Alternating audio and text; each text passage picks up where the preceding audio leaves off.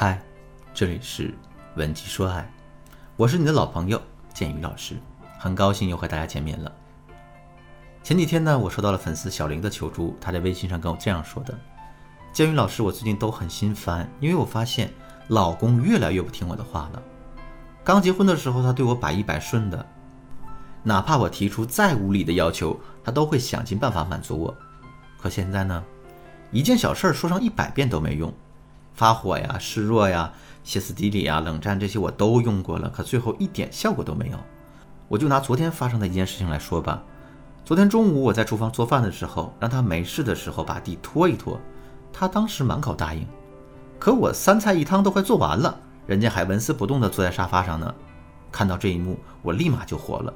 我不是让你把地给拖了吗？这都多长时间了，怎么还是这个样子啊？我本以为啊。他会在我的责问下乖乖认错，可没想到人家却理直气壮地来了一句：“你说没事的时候拖一下，可我一直都有事儿啊，所以就没拖呀。”我看着他张嘴狡辩的样子，我心里就更生气了。你还好意思说你有事儿呢？你的事儿就是躺在沙发上玩游戏吗？三十好几的人了，你能不能有点上进心？工作上的事呢，我就不提了。你一个月挣多少钱这事儿，你自己心里比谁都清楚。回到家里，你总该帮我分担一下吧。可你却连地都不愿意拖，我跟你说啊，往后所有的家务都对半分。你要是不听话照做的话，你就不要再碰我了。说完这句话之后呢，我心里还想着，只要他心里还有那么一丁点在乎我，这些狠话就肯定能把他唬住。可没想到的是，他二话没说，转身就推门出去了。老师，我就纳闷了，这以前在婚姻里，我说什么就是什么呀？可为什么现在我说什么话都不好使了呢？您说我到底该怎么办呢？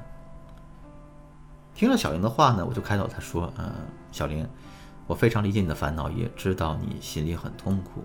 不过我还是得告诉你个事实啊，这个事实是，虽然你在跟老公对话的时候表现得很强势，也跟他说了很多狠话，但是你说的这些话却没有多少分量。这也是男人不听你的话，甚至是对于你的责骂无动于衷的根本原因。”我说到这儿，你肯定很想知道什么是语言的分量。为了便于大家理解呢，我先来给大家讲两个小故事。第一个故事呢是关于我的学员小桃的。年前的时候，我接到她的情感求助，谈到原生家庭的时候，小桃跟我讲了这样一件事儿。她说呀，她有一个沉默寡言并且非常严厉的爸爸，还有一个随和但非常爱唠叨的妈妈。小的时候呢，小桃很调皮，每当她犯了什么错误的时候，妈妈就会马上开启一个唠叨模式，可是不管妈妈怎么唠叨，小桃就是一句话都听不进去，甚至还会跟妈妈顶嘴。一般到了这个时候呢，沉默寡言的爸爸就开始说话了。结果到最后啊，无论是多么严重的事儿，无论小桃当时有多叛逆，只要爸爸一句话，他就会立刻安静下来，乖乖听话。第二个故事呢，是有关于我国著名的学者和诗人郭沫若的，他写的舞台剧《屈原》中有这样一个片段。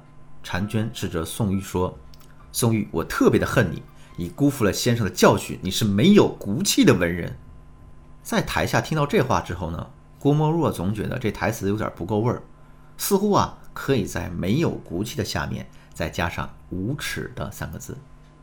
而在一旁化妆的张医生却突然插了一句：“你是，不如改成你这，你这没有骨气的文人，这就够味儿了。”听到这话之后，郭沫若受到了莫大的启示，于是就把张一生当做了一字之师。你看啊，仅仅是一个字不同而已，但整句话的力度就变得完全不一样了。这个语言表达技巧的重要性由此也可见一斑。另外呢，这两个故事还告诉了我们一个道理：影响我们语言表达力的因素有两个，一个是我们留在别人心里的一个形象标签，另外一个是我们在实际表达时的措辞。所以，大家想要我们的表达充满力量，我们就要在这两个方面下尽功夫。另外呢，我们说话的语势和语态也很重要。不过，鉴于这部分内容比较复杂，一节课的时间是讲不完的，所以呢，这里我就不做展开了。如果你想学习更多这方面的技巧呢，可以添加我的微信“文姬”的全拼零六六，也就是 W E N J I 零六六，来获取我们导师的专业指导。好了啊。下面我来给大家说一说，如何给自己建立形象标签，才能让我们的表达更有力量。其实想要做到这一点并不难，我们只需要给自己贴上两个标签就可以了。第一个标签呢是有原则。什么是原则呢？现在大家来想一想，你平时跟老公的互动是不是这样的？比如说，你想让男人把自己的脏衣服洗了，可男人却懒得干，还各种给自己找理由，我们就会觉得自己每天这么辛苦，很委屈，于是就会在男人面前各种唠叨、抱怨、指责。可是呢，抱怨归抱怨，唠叨归唠叨，最后结果还是你一件而不少的把衣服自己都洗了。这其实就是一个没有原则的体现。而且呢，你的这份忍辱负重还会让男人觉得，无论他有多懒，也无论两个人吵得有多凶，最后总是会有人来收拾这个烂摊子的。有了这样的想法之后呢，男人势必就会变得越来越肆无忌惮。与此同时啊，我们说的话自然也就越来越不管用了。其实建立自身的原则并不难，但前提是呢，我们一定要能坚持到底。比如说，男人的衣服在盆里已经泡了一整天了，他懒得洗。我们也不要动手帮他，就这样啊，你一直等到这衣服在盆子里发臭发霉，有那么一两次，他就肯定会长记性的。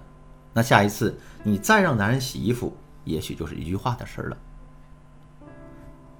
想要让自己的说话有分量呢，我们还要给自己贴第二个标签儿，这个标签是辛苦。那这个标签我们该怎么理解？我们又该如何给自己贴上这个标签呢？这就是我们下节课要讲的内容了。大家一定要记得准时收听哟。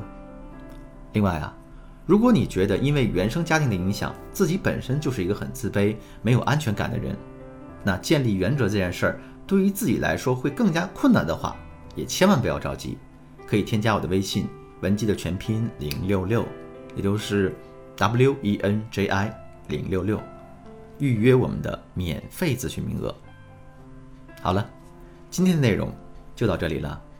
文姬说爱，迷茫的情场，你得力的军师，我是剑宇，我们下期再见。